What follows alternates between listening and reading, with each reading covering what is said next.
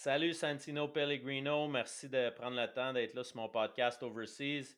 Euh, comment ça va aujourd'hui? Ça n'a pas été trop dur de te setter pour le, le podcast? Non, ça va très bien, merci. Merci pour euh, m'avoir. Euh, non, tout était correct. Euh, t'as, t'as bien fait ça. C'est super bien. Ça a été long un peu, on commence, là, fait qu'on apprend, mais c'est correct. En fait, on se connaissait pas avant.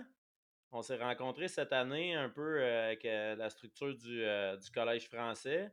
Puis à force de discuter avec toi, je me suis rendu compte comment que ton, parcours il est, fascinant. Là. Fait que c'est pour ça que je voulais t'avoir sur le podcast, parce qu'en faisant mes recherches, j'ai découvert plein d'affaires, puis on va pouvoir en parler pendant le podcast. Mais premièrement, tu es né à né à Montréal, tu es d'origine italienne. euh, en 1965, donc mix- mid-60s, 57 ans. Encore, euh, t'es encore en forme, ça paraît pas. Merci de, de, de, de me, de le me mentionner. mentionné 65, ouais. Donc, euh, je veux savoir, c'était comment un petit peu euh, la famille, la famille italienne à Montréal dans les années euh, 70, euh, avec tes parents, si tu avais des frères et des sœurs, tout ça? Oui, j'ai un frère qui est plus jeune, 5 ans plus jeune que moi, puis ma sœur qui est presque euh, 12 ans plus jeune que moi. Euh, qu'est-ce que je me souviens, euh, ma sœur, je ne la connaissais pas parce que je, jou- je jouais junior majeur. Et euh, je l'ai jamais presque vécu à la maison avec elle parce qu'une fois que j'ai lâché la maison, euh, elle est venue Ouais, euh, au monde. Elle ouais. Exact. Ouais, ça a bien été avec mes parents. Ils sont venus d'Italie. Ils ont une autre euh, mentalité diverse, mais euh, c'est pas eux autres qui m'ont introduit au hockey. Euh, Je l'ai appris euh, juste euh, comme ça, euh, dans, dans, le- dans les rues avec des, des amis dans ce temps-là. Puis après, éventuellement, on était dans les patinoires euh, extérieures. Puis euh, ça a commencé comme ça. OK. T'étais dans quel quartier euh, à Montréal euh, quand tu as été euh, élevé? Euh, c'est Léonard. À Saint-Léonard? Ouais, OK. Ouais, il y avait une grosse euh, communauté italienne, je pense, à Saint-Léonard dans ce ouais. coin-là. Hein? Il, reste un peu moins, mais euh, c'est Saint-Léonard, euh, Rivière-des-Prairies, La Salle. OK. Puis, euh, c'est ça, tu disais, on jouait dans la rue, on apprenait à jouer, puis tout ça. C'était comment le. Tu te rappelles-tu la première fois que tu as fait du hockey organisé un petit peu? tu as commencé à patiner à quel âge? Puis, euh, comment ça se passait, ça? T'étais-tu un naturel déjà à cet âge-là? Ah, je te dirais que ça a bien ça passé tellement naturel pour moi parce que euh, j'ai embarqué sur la glace puis euh, c'était comme marcher pour moi. Euh, tout d'un coup, il y a un ami à moi qui m'a a décidé de, de- on, on se joint à une équipe hockey mineur puis ça de qu'est-ce que je me souviens ou le peu de que, qu'est-ce que je me souviens, j'ai commencé des doubles lettres, deux A tout de suite. Puis j'ai fait mon parcours assez vite. OK, mais là, tu sais, tu dis que tu étais naturel, t'as embarqué ces patins, puis tout ça, j'imagine ta famille, puis tout ça, sont plus liés au, au soccer un petit peu, famille italienne. Euh, c'est comment pour eux quand toi, ils voient euh, Santino qui arrive, puis il met des patins, puis il aime le hockey? C'est-tu naturel pour eux de faire oui, oui, continue, ou bien ils te poussent vers faire un autre sport? Non, moi, mon père, euh, il était pas trop intéressé au sport parce que c'était un temps où ce que, euh, travail était, ils sont venus ici au Canada avec pas beaucoup d'argent et pour, pour mon père et ma mère, c'est, le principal, c'était de, d'élever une famille euh, puis à- nous donner qu'est-ce qu'on avait besoin. Le sport, c'était quelque chose que pas imaginable dans leur tête. Mhm. Euh, moi, je l'ai appris comme ça dans moi-même. Euh, qu'est-ce que moi, ça m'a aidé? Je peux vous dire que je- aussitôt que j'ai mis des patins, que j'étais naturel avec les patins, c'est le soccer que je jouais, le soccer l'été, puis le, le- le- hockey l'hiver. Euh, ça, ça, ça a été euh, fondamental pour moi, euh, pour mon, mon- mécanisme de, de, patin. Euh, patiner c'est venu comme marcher, comme je euh, c'est venu comme marcher pour moi. Alors, c'était facile. Ouais, c'est ça.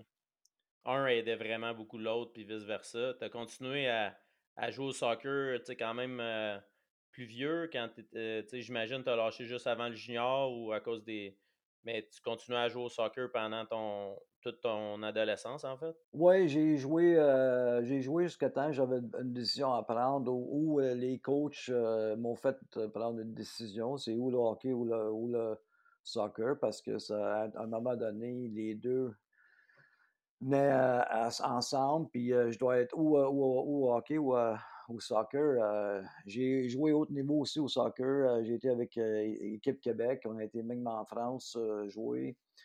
Heu, j'ai aimé ça, hem, mais quand ça a commencé avec, heu, Midget 3A, les Angevins de Bourassa, heu, là, ça commençait à être sérieux, puis j'aim j'aimais le hockey, puis le hockey ici, au Québec, c'était le sport numéro un. Le soccer, Ouais, c'était pas comme aujourd'hui avec la MLS, mais heu, On entend de plus en plus parler avec l'Impact, puis ils ont eu un beau parcours. La MLS, c'est une bonne ligue, fait que c'est sûr que, heu, l'Impact aussi, ils font beaucoup de beaucoup de marketing pour attirer le monde vers leur sport, là, de plus en plus, là. Fait ouais, qu'on en parle plus du soccer versus avant. ouais. Vas-y. Non, je je moi je moi, je suis un gros un gros passionné de soccer, j'ai quand j'ai vécu aussi en Europe, mais avant ça, j'étais un passionné de soccer, j'aime le sport et heu, comme j'ai dit, c'est ça que ça m'a aidé, heu, beaucoup dans ma carrière de hockeyeur. Ouais, ouais, un un euh, aidait beaucoup à l'autre. Tu parlais midget 3. Hem, est-ce que c'était dans ton temps, j'imagine dans les années, tu sais, ton hockey mineur, c'était dans les années 70. Heu, c'était comment le le coaching, les pratiques puis tout ça? Parce que je sais que tu étais une valve à cette heure, heu, tu étais impliqué beaucoup dans le dans le hockey mineur, les structures de élite au Québec. C'est quoi que tu vois, toi, que tu te rappelles un petit peu de, des pratiques puis le c'était-tu vraiment sur le résultat, sur les points que tu faisais, sur il y avait moins de dévo développement de skills dans ce temps-là? C'était c'est quoi la c'était comment dans les années 70 aller à l'aréna pour pour jouer, là, Mais tu c'était plus heu, c'était plus des mises en forme, plus des, heu, des situa situations de de de match au lieu de qu'est-ce qu'on fait aujourd'hui. Les skills C'est un peu, heu, quelque chose qui, heu, dans ce temps-là, il y avait ou tu faisais l'équipe ou ou tu faisais pas l'équipe. Alors tu il y avait 2, tu faisais 2A ou, heu, ou A. Alors si tu OK. faisais pas le 2A, tu faisais le A. Si tu faisais pas le A, tu es out. Alors il y a pas, Ah ouais, il jeux y avait pas d'autres catégories? non, alors, de qu'est-ce que je me souviens? Et alors, c'est sûr que les joueurs qui étaient en 2A ou ou A, c c'est des joueurs qui avaient déjà des skills. Alors, on on travaillait pas sur sur sur ça. Et c'est pas comme aujourd'hui où ce que euh, tout le monde doit jouer, heu, toutes le certaines situations et roule comme on dit hockey, on roule le banc. C'était Ouais, pas comme ça. C'était le coach était là pour gagner les matchs et il faisait n'importe quoi pour gagner les matchs et c'était pas un psychologue, c'était ça ouais, chialait, ça criait, ça cassait des hockey, ça lançait des bouteilles, puis mmh, ça faisait des menaces, heu, pas des menaces de mort, mais des menaces que ouais, tu joueras plus, dans l'équipe. Puis, c'est ça. Mais c'est ça l'affaire aussi, vu que vu qu'il y avait 2 catégories, j'imagine, on dit souvent, là, les les jeunes sont plus dehors, ils jouent plus dehors, mais c'est parce qu'à cette heure, il y a tellement de catégories de hockey qui sont tout le temps dans les arénas. Versus vous autres, dans votre temps, s'il y avait juste 2 catégories, toutes les autres, leur seule place qu'ils pouvaient jouer, c'était c'était extérieur, là, au parc, j'imagine? Ouais. Je pense que, heu, il y a des bons côtés dans dans les années 70, heu, et des mauvais des mauvais côtés. Comme aujourd'hui, je pense que nos jeunes sont un peu trop gâtés parce que, il y y a tellement de niveaux, tellement d'équipes qui peuvent jouer. La réalité, c'est que ça doit venir de du jeune lui-même. S'il veut heu, aller loin de le hockey, c'est pas les parents qui doivent le pousser, c'est à lui. Les parents doivent arrêter de pousser les jeunes aujourd'hui, c'est pas la première fois, c'est pas moi qui le dis, heu je suis d'accord avec le monde qui dit je suis moi, j'étais d'accord aussi de ne pas faire hockey 12 mois par année. Sais, laisse les les joueurs respirer ou les les les les joueurs de hockey respirer. Heu, faites-le faire d'autres sports. Je pense que c'est mieux pour le le le le le croissance, leur mental, euh, de faire d'autres choses. Ouais. puis sûrement, justement, j'avais reçu Maxime Boisclair, heu, au podcast avant, puis, il me parlait, lui, il jouait au baseball, puis que ça l'a vraiment aidé ses habiletés de puis qu'il disait que quand il recommençait, à l'hiver, à à l'automne, quand il recommençait le hockey, il était excité de recommencer, puis tu sais, il avait le goût de s'améliorer. Ouais. Fait que, je pense que c'est important de ce message-là, puis aussi pour les les parents de savoir que le jeune, c'est lui qui va décider, du chemin qu'il va prendre dans la vie. Fait que si on le protège, un, un jour, il, il va falloir qu'il prenne ses propres décisions puis passer à travers des, des épreuves. Donc, surprotéger, c'est pas tout le temps bon. Je comprends la, la différence entre la génération d'aujourd'hui puis la génération de, de ton temps ou de mon temps aussi. C'est vraiment différent, mais c'est c'est important qu'ils fassent leur propre chemin. Ouais. Euh, là, Midget 3, euh, comment ça marchait? Là, tu jouais pour, mettons, euh, l'équipe. C'était Montréal-Bourassa, t'as dit que tu jouais Midget Non, 3? euh, moi j'ai joué, joué pour les Angevins de Bourassa. Il y avait les. je pense qu'il y avait huit, huit équipes. Il y avait la Mauricie, Magog, plus ou, plus ou moins Sainte-Foy, que- que- Québec. Nous autres, euh, il y avait Mont- Mont- Montréal-Concordia avec euh, un certain Mario Lemieux, euh, OK. Jean-Jacques Ah, il était déjà là. Toi, t'étais dans les années que Mario, il jouait contre toi 3 on a joué, euh, on a joué tout notre hockey mineur. Lui a joué pour les Hurricanes de Villemort. OK. On- je le connais très bien. C'est un, un bon ami à moi. Euh, ben, c'est euh, le le Midget 3, c'était- dans ce temps-là, c'était quelque chose. Puis, euh, croyez- croyez-le ou non, il il était avant-dernier, je pense, avec une équipe. Euh, Ah ouais? était là-dedans. là. Ah ouais. Euh, c'était nous autres, puis les Lions de Lac-Saint-Louis, qui étaient des grosses équipes. Euh, OK. puis on a perdu même en finale contre les Lions de Lac-Saint-Louis. OK. C'est une grosse rivalité. Ouais. Puis après ça, toi, t'as été repêché, euh, t'as été repêché junior majeur? J'ai été repêché par le Granby. euh, euh, puis euh, dans ce temps-là, euh, je, je, Granby, je ne connaissais pas parce que euh, c'était la première équipe d'expansion. Je pense sont devenus de, sont venus de, de Sorel, euh, des éperviers de Sorel. Ils ont déménagé à Granby. J'étais le troisième choix, j'avais 16 ans. Puis dans ce temps-là, je pense qu'il y avait cinq joueurs de, de, de 16 ans qui ont fait de la Ligue. Euh, le mieux, il y, a, euh, il y a un certain Patrick Hamon, Claude Gosselin et euh, Jean-Jacques Degnaud. Puis moi-même, ouais. Euh, alors, Puis après des, ça, des 16 ans, dans ce temps-là, il- tu tu t'en voyais pas trop. non, il n'y en avait pas beaucoup, hein? Non, non. Il n'y en avait pas beaucoup. Puis, euh, fait que là, Oublie pas qu'il y avait jouais un 10 peu équipes aussi, hein, dans Ligue junior Ouais, il y majeure. avait moins d'équipes. Ouais, exact. Exact. Puis là, c'est quand qui c'est quand que tu arrives pour les Chevaliers de Longueuil, tu passes de Granby directement euh, aux Chevaliers de Longueuil dans un échange ou?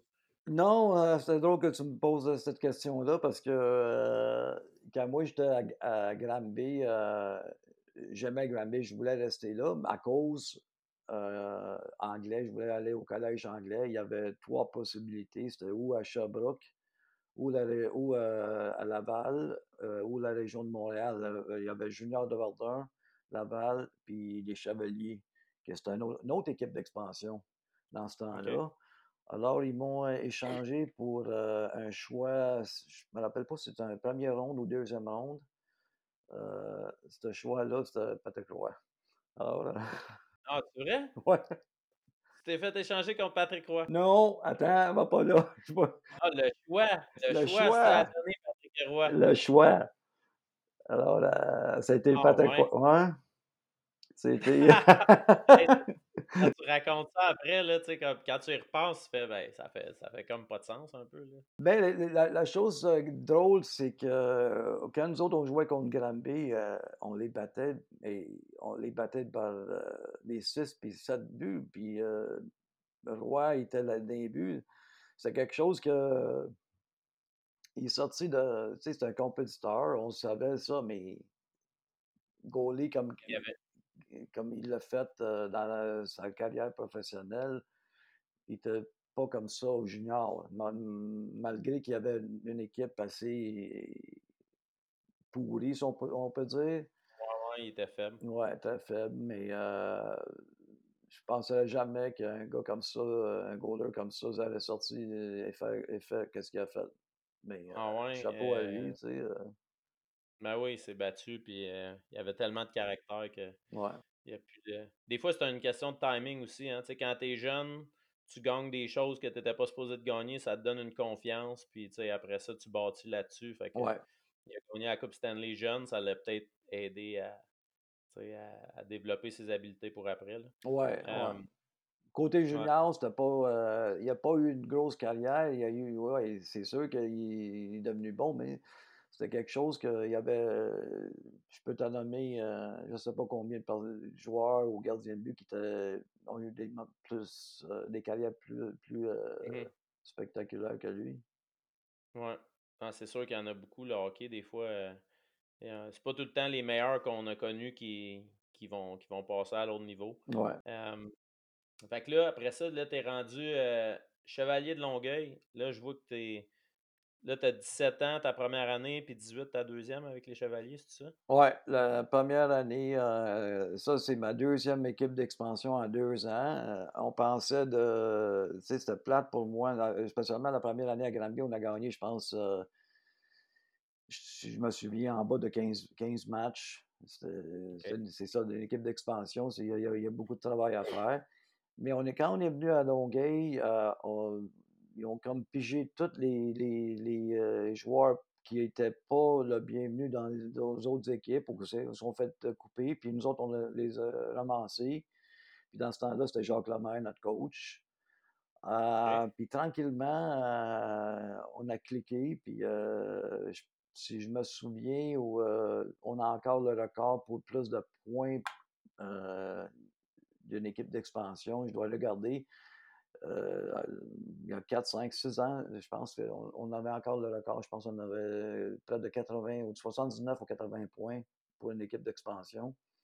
Ah, bon. Et cette équipe-là euh, est allée jusqu'en finale euh, contre le Junior de Verdun de Pat Lafontaine, Gérard Galland.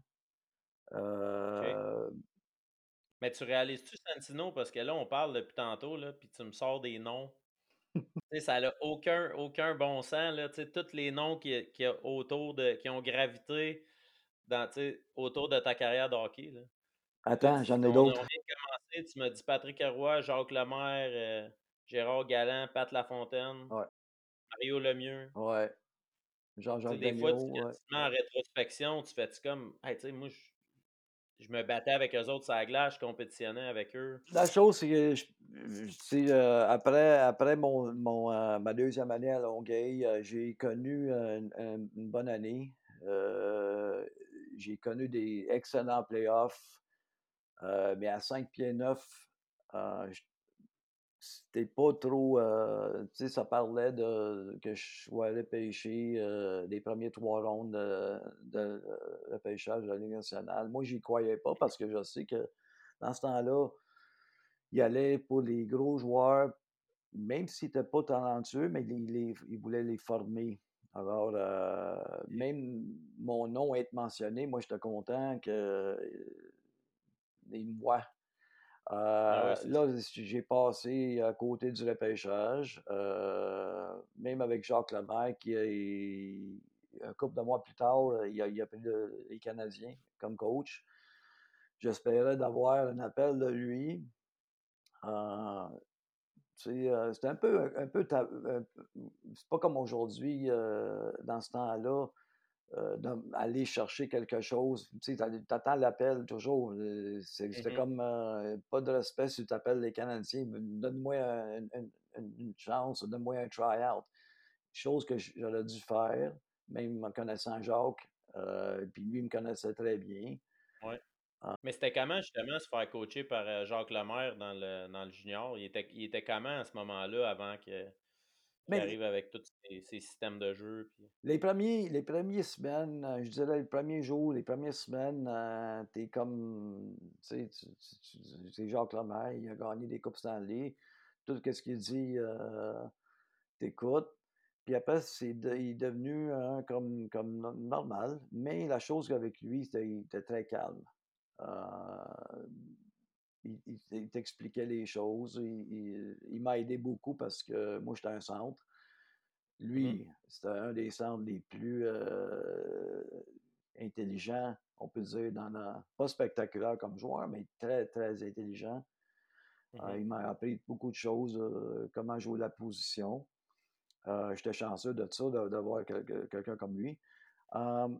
Mais il était très calme. Il était pas compliqué comme système de jeu, de qu'est-ce que je me souviens. Ouais. Heu, mais c'est sûr qu'on donnait un peu plus à l'écoute parce que c'était Jacques Lemaire. Quand il disait quelque Exact. chose, on question on on questionne pas qu'est-ce qu'il disait, on faisait. Heu, on s'est rendu en finale contre, heu, le Junior de Verdun, on a perdu en 6. OK. Hem, c'est sûr qu'on n'était pas supposé d'être là. On a eu des calls contre nous autres par les arbitres parce que Mmh mh. la Ligue junior majeure du Québec, en ce temps-là avait pas gagné la coupe Memorial. Ça faisait, heu, je pense un bon de je pense c'est c'est les Royals de Cornwall qui ont gagné le dernier, mais c'était pas heu, Québec, c'était Cornwall, Ontario. Mmh mh. Alors ça ça revient aux remparts de Québec, dans les années OK. 70-71 avec Guy Lafleur. Alors ça mh. faisait, heu, un bon 14-15 ans qu'ils avaient pas gagné. Alors les les arbitres, heu, étaient contre nous autres parce qu'ils voulaient pas qu'une équipe d'expansion se présente à la coupe Memorial Mmh mh. contre les les les grosses équipes. Ils voulaient Lafontaine, Galland, puis toute une équipe loadée de de juniors de Verdun aller mh. représenter le Québec. Une équipe plus à maturité heu, il était il avoir était une il était chance plus il était il était meilleur que nous autres, aucun doute. Mais, heu, dans le sport, on sait que n'importe quoi peut arriver, hein. Ouais, exact, exact. Puis là, tu avais tu jouais-tu déjà avec Guy Rouleau cette année-là? Guy Rouleau, il était-tu, Oui. était-tu là ou il était l'année d'après? Guy, heu, moi puis Guy, on on a joué tout le hockey mineur depuis qu'on avait 5-6 ans ensemble, heu, s heu, contre lui, il jouait pour les, Jets de de Pointe-aux-Trembles. Après on s'est amenés au, Chevaliers et on a connu des bonnes saisons. Heu, lui a continu que après moi, je suis parti en Europe, la la la saison de 2 saisons plus tard, lui est resté, heu, jusqu'à ses 20 ans. Et heu, il est allé en Ligue américaine, je pense, une couple d'années ou, heu, après en Europe. Et Parce que c'est ça, je regardais vos stats là, justement de de saison, puis là, quand j'ai vu, j'ai vu, ah, 17 matchs de playoffs, Guy Rouleau 28 points, Santino 27 points, vous aviez gros des points, fait j'ai dit: «Ah, c'est sûr qu'ils ont gagné cette année-là», puis là, quand je suis allé voir, il était marqué: «Perdu en finale». Fait que là, j'ai cliqué, puis j'ai vu que c'était les les voisins de Laval avec, heu, Mario Lemieux qui avait fait comme 282 points cette année-là. C'était à ce moment-là, est-ce que le monde dans la ligue, c'était quoi le mot qui se disait? Puis en playoff, quand tu joues contre un gars qui a une moyenne de 3-4 points par match, c'est quoi l'approche que vous aviez par rapport à ça? Mais la chose, heu, drôle de ça, c'est parce que nous autres, on avait éliminé les voisins de Laval l'année d'avant aussi, qui étaient supposés d'aller dans la ligue à la coupe Memorial. Alors c'était comme, une autre rivalité, heu, qu'on a construit entre nous autres. Alors on s'aimait pas. Heu, on savait tout le monde savait c'était qui Mario Lemieux, tout le monde savait qu'est-ce qu'il pouvait faire. Mmh mh. Heu, moi, je le considère même aujourd'hui, heu, même si c'est un ami, j'enlève cet aspect-là, c'est le plus gros talent que j'ai jamais vu. Mais tu peux même me contredire, mais, heu, il y a pas un joueur comme lui, qui a ce talent-là. Heu, c'est un monstre. Il y a il y a il y a il y a lui, puis après il y a il y la ligue. Mmh la C'est ça, il était plus gros que la ligue quand il était là junior là, il était remplait il remplait toutes les arénas, heu, il y avait des histoires qui étaient payées des sommes, heu, à Laval, des sommes, ridicules pour un un, heu, un joueur junior. Là, je ne vais pas dire quelque chose que je ne sais pas, c'est des rumeurs rumeurs que circulaient, mais n'importe quoi qui était payé, il méritait parce que n'importe où il allait, les arénas étaient pleins. Quand tu penses à à qu'il était tellement spécial que tu savais que si tu allais le voir, tu savais qu'il allait faire 4 points. ah, mais il y a des joueurs, des fois, tu vas voir, mais tu le sais pas, mais lui, heu, tu sais, il Tu sais qu'il va scorer. Fait que t'es comme, ça va à peine payer, c'est sûr qu'il va faire un but. Euh, J'étais là quand on était, je pense, le dernier match de la saison. Lui, il, avait déjà le record avec Guy Lafleur à 130 buts. Puis je pense qu'on l'a gardé euh, les deux premières périodes. Euh, il n'a pas scoré. Puis euh, il y avait tout le monde là. Même les Oilers d'Edmonton, il, venu, il, jouait contre le Canadien le lendemain. Il était venu voir le mieux au Colisée de Laval. Puis troisième période, on commence le face-off. je pense qu'il menait 4-2 contre nous autres là, j'y demande, j'ai dit, euh, vas-tu, battre euh, ce record ou non? Il dit, inquiète-toi pas, ça s'en vient. Il me répond. là, là euh, puis quand il, quand il, dit ça, c'est pas la première fois qu'on se parlait, puis quand il dit quelque chose, lui, il peut le faire. En tout cas, il a scoré trois buts dans, un... je disais quoi, 5, 6, 7 minutes, je ne me rappelle pas, mais c'est incroyable. Ils ont, arrêté la game à 131. Euh, ils ont fait de la présentation, puis après 132, euh, 133. Mais s'ils voulaient vraiment, ils, pouvaient se rendre jusqu'à 150 durant l'année. Ah ouais. ouais. J'imagine. Mais là, en même temps, as, un petit peu de crédit parce que c'est toi en troisième période qui a dit là, let's go. Là. Fait c'est grâce à toi qu'il a fait le record. En fait, personne ne sait ça, là, mais. Ouais, c'est contre nous autres qui a battu le record. Ça a l'air que c'est contre nous autres que j'ai tout, euh, j'ai tout eu. Euh, mais euh, je peux pas imaginer cette, cette personne-là à 19 ou 20 ans. C'est quoi les, les, les, les stats qu'elle a eu. Imagine 282 points. Puis le, pire de tout ça, c'est pas le pire, mais imagine, c'est que son coéquipier, qui était Jacques Goyette, je pense qu'il avait 100 points derrière lui. Pas coéquipier, son line mate. Mmh. Euh, c'est quelque chose que. C'est un autre monde. C'est un, un, autre monde. Ouais, des fois, tu dis une vingtaine de points, OK, l'autre, il l'a aidé, mais là, il n'y a personne qui l'aidait. Mais il y avait des bons joueurs, là, je veux pas Il y avait des bons joueurs, mais c'est lui qui, qui faisait les joueurs bons.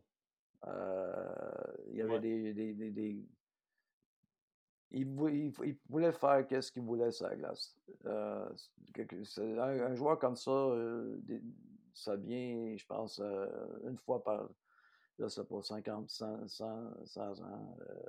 Mmh. C'est un, naturel, c'est un, tout ce qui touchait, c'était de l'or. Mmh. Puis toi, comme tu dis, c'était un ami, fait que tu le voyais encore plus, puis étant donné que c'est quelqu'un que tu connais, est-ce que tu sais, toi, tu trouves ça encore plus. Euh, tu sais, toi, tu comprends parce que tu l'as vu faire, puis tu étais proche de lui, mais est-ce que tu penses que pour un spectateur ou quelqu'un qui le connaît pas, c'était plus impressionnant, ou toi, de, l'intérieur, qui le connaissait, puis qui savait tout ce qu'il était capable de faire, euh, qu'est-ce que tu penses qui était le plus impressionnant? Bien, sans doute que le, spectateur était impressionné de, Mario, mais moi, qu'est-ce qui m'impressionnait, c'est que euh, je le connais depuis qu'on a 5-6 ans et il, sortait des choses, toujours des choses qu'on n'avait jamais vues. Euh, puis il pouvait continuer à, faire ça toute, toute sa vie s'il n'était pas blessé ou, il a eu son cancer. Euh, la chose avec, avec le mieux, c'est que il, était, très réservé. C'était pas quelqu'un qui voulait, un peu comme Gretzky. Euh, il était plus réservé. Euh, il faisait ses choses. Mais euh, je pense que peut-être il y a du monde qui va pas être d'accord avec moi, puis c'est correct. Mais moi, je pense que côté talent, j'ai pas vu quelqu'un, même aujourd'hui, jusqu'à aujourd'hui, qui, qui, a son talent. Mmh. Euh, on parle des années, mais c'est Rocket Richard, je sais pas, moi je l'ai pas vu, je l'ai vu jusqu'à temps les Guy Lafleur, jusqu'à au Crosby, puis Ovechkin, jusqu'à McDavid. Je pense pas que sont à son niveau quand ça vient talent. Ça Ouais, c'était quand tu dis un talent naturel, ouais, là, qui était pas forcé, puis qui était smooth, puis que ouais. c'est débattable de, de toutes les époques, là, mais Mario, sais, on a un petit penchant vu qu'on est québécois, puis c'est un c'est un gars de chez nous, mais je pense que, on fera un débat à travers la ligue, puis je pense que Mario il il serait en top, là, souvent sur bien des charts, là. Ben, il est mais toujours sur le top top 3 là. Ouais, exact. Mais moi, je le mettrais toujours au numéro un Ça, c'est pas moi, c'est le Numéro numéro 1, un ouais. heu, je sais qu'est-ce qu'il peut faire. Je l'ai j'ai joué contre lui, alors, heu, je je suis très je suis très, très content et chanceux d'avoir joué contre lui parce que ça m'a ça même dans mon mon ma carrière qui était pas, comme la sienne ou même pas proche, c'est qu'il il m'a poussé d'une façon, il m'a poussé et tous les bons joueurs que j'ai joués contre, ils m'ont poussé à être meilleur. Alors, heu, je suis, heu, très apprécié tout ça parce que j'ai joué contre des bons joueurs, puis je je peux être content de de de ça. Exact. Non, c'est sûr que ça l'aide à, à ta progression quand tu sais que tu n'as pas le choix d'amener ton meilleur à tous les soirs quand tu affrontes des gars de même. Euh, Tu sais, parce que tu me disais aussi tantôt que à 16 ans, c'était rare des gars, mais j'ai vu que cette année-là, Vincent D'Anfou, je pense qu'il avait 15 ans hein, quand il a joué pour les voisins de Laval, ça se peut-tu? Heu, lui est rentré, heu, 2 ans plus tard, je pense. Vincent, que je connais très bien aussi, c'est un gars de de Ville d'Anjou. Heu, lui a a rentré, lui est 2 ans plus jeune que moi, il a 55. Ouais, Vincent, c'est un bon joueur aussi junior. Il a je ne Mhm. sais pas s'il est rentré à 15 ans, tu peux avoir, heu, tu peux avoir raison là-dessus, heu, mais il était jeune aussi, ouais. Ouais. OK. Fait que, euh, mais là, tu parlais, tu tu downgradais ta carrière un petit peu, là, à cause qu'on a parlé de Mario, c'est sûr que n'importe qui, quand on parle de lui, on, on compare notre carrière, puis c'est c'est dur de la comparer, mais euh, je regardais, tu as été. Tu sais, toi, tu étais, italien. Est-ce que ça parlait tout le temps italien chez vous? Ou bien c'était anglais ou c'était dans quelle, euh, quelle langue ça parlait à la maison chez vous? Heu, parce que ma grand-mère était là, elle par elle parlait le dialecte, heu, calabrese, qui est un, heu, italien, mais c'est dur à comprendre. Si tu parles italien, le le vrai italien, tu ne comprends pas le dialecte. Alors de chez nous, on parlait avec ma grand-mère, à cause d'être seulement italienne, on parlait ça. Avec ma mère, je parlais anglais. Avec mon père, je parlais français. Euh, à l'école, j'allais euh, l'école anglaise euh, avec des cours de français, mais j'ai j'ai appris tout mon français, mon broken français. Ah, t'es super bon. T'es avec- super bon. ah ouais, merci. Dans les, dans les, les chambres de hockey, dans, dans, dans- sauf l'école. Ouais, c'est ça. L'école, c'était en anglais. C'est plus, c'était plus facile. Ouais, Euh, Puis là, comment ça marchait? Là, parce que là, en- là, tu finis, vous perdez contre les voisins de Laval en finale. Euh, tu as 17 ans, ton année 17 ans, 18, 18? 18. 18, ton année 18. Là, tu pourrais revenir junior, mais là, j'ai vu, tu es allé tout de suite en, en Italie. Comment ça marche? Comment ça arrive sur la table, tout ça? Tu sais, dans le temps, t'avais-tu un agent? Comment ça. Pourquoi tu décides de partir aussi jeune? Puis euh, le choix d'aller là, Ben, c'est une bonne ça question. Euh, même moi, aujourd'hui, ou jusqu'à peut-être il y a 5, 6, 7 années, je, me je me posais toujours cette question-là. Euh, je pense qu'un peu euh, mon père qui m'a poussé d'aller parce que d'un côté, on avait vu que des joueurs de 5 pieds 9, tu sais, euh, c'était dur pour partir. Alors, il y avait un côté de mon père que je pense il était insulté, euh, puis il voulait dire OK, c'est assez là, t'as fait qu'est-ce que t'as à faire, ils, ils t'ont pas pris, même pas une invitation. Alors, c'est le temps de partir. Euh, pourquoi il a dit ça? C'est parce que j'avais eu un offre euh, d'une équipe italienne qui était très bonne. Euh, je pense que je faisais plus d'argent euh, dans ce temps-là à cause des. Il n'y avait pas de taxes que Mhm, les quatrièmes lignes dans la Ligue nationale. Dans ce temps-là, je pense que Guy Lafleur était payé 400 000 puis c'était le meilleur joueur au monde. mhm, Euh, imagine les autres, qu'est-ce qu'ils étaient payés. Euh, alors, Mmh. moi, j'ai eu un beau salaire pour euh, mon 18-19 ans. Euh, mais aujourd'hui, j'ai un peu euh, l'amertume, si ça se dit comme ça. D'envers, Ouais. j'ai pas.